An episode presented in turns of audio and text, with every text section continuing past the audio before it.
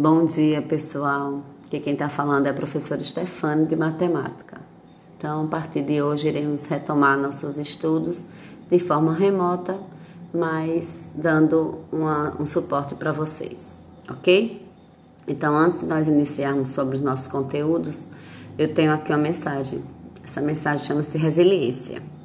Então, o que é resiliência? É a capacidade de se recuperar de situações de crise e aprender com ela é ter a mente flexível e o pensamento otimista, com metas claras e a certeza de que tudo passa.